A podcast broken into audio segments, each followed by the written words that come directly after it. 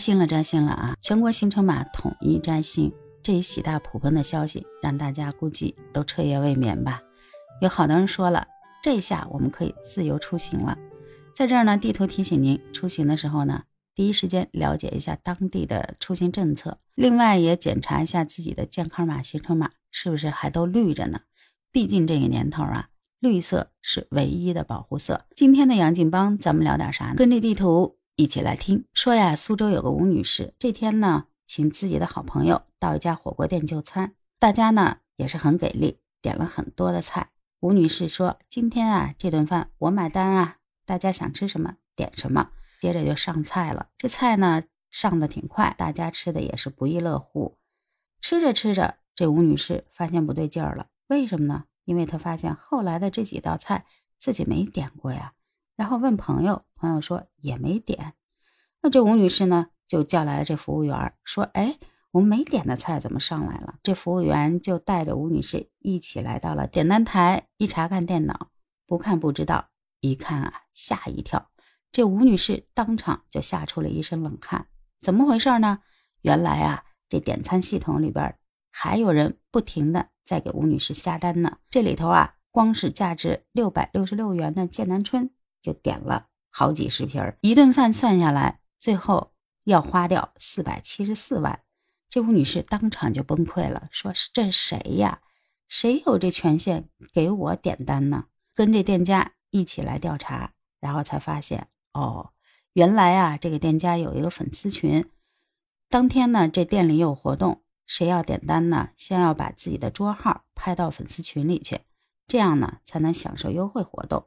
这吴女士呢，当天想也没想，就把自己的这个桌号拍了进去。但是呢，这个点餐系统有个 bug，她把她的桌号和点餐码都放在了一起。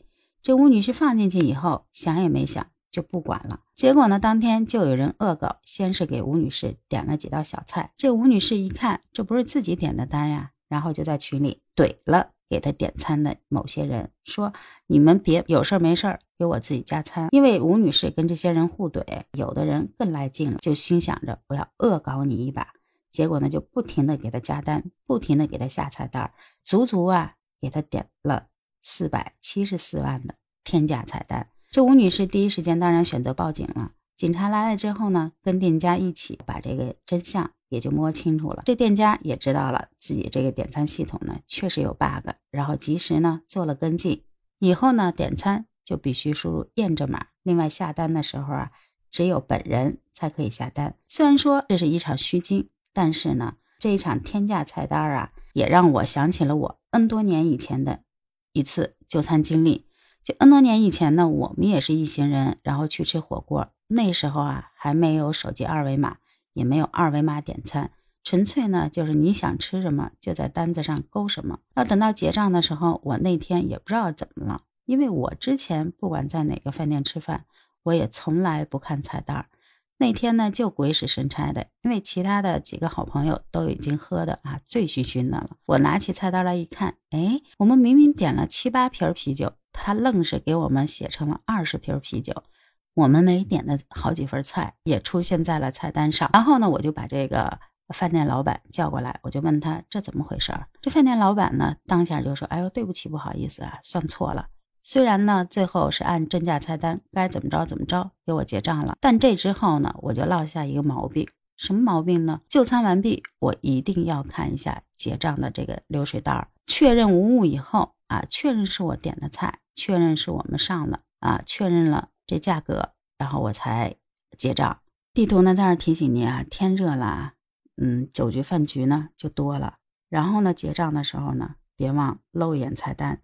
就跟这网友说的了呀，这啊，真是人性的劣根性。人之初，性本恶。人家点餐呢，都是先买单，你们这个点餐系统还不够先进。也有的人在那说呢，这真的是人品问题呀。这个店家呀，是不是黑店呀？另外一个就说。就不应该有手机点单，刚刚去扫码，手机号码马上就暴露了。所以说啊，大家别以为这二维码点餐有多方便，你的所有的信息都已经被掌握了。因为好多的时候，你发现没有，现在二维码点餐意味着你就要关注这个店家的公众号，所谓的关注公众号，就是你已经成了人家注册的一个会员。对于我来讲的话，我就深受其扰。有的时候你去，比方说是买什么东西，去一个店家买东西，他习惯性的就会问你是不是会员。如果不是会员呢，最好加个会员，因为会员有各种优惠，巴拉巴拉一堆。然后你一听挺心动的，毕竟啊，有的时候优惠力度还挺大的。结果二话没说就加入会员了。这么多年下来了，我发现自己呀身上最大的财富就是我是 N 多店的会员。至于多少店的会员，我也不知道。有一天这个店家走了，我也不知道。我曾经就有过这个经历。我曾经吃过一个，就是相当于淮扬菜嘛。淮扬菜大家都知道比较清淡。那个餐馆呢，哎，在这儿就不说名字了。说起来一把辛酸泪。当时呢也是，就说充多少钱，然后你办一个会员。以后都有各种各种的优惠，我呢二话没说，我就充值了，至少充五百、八百。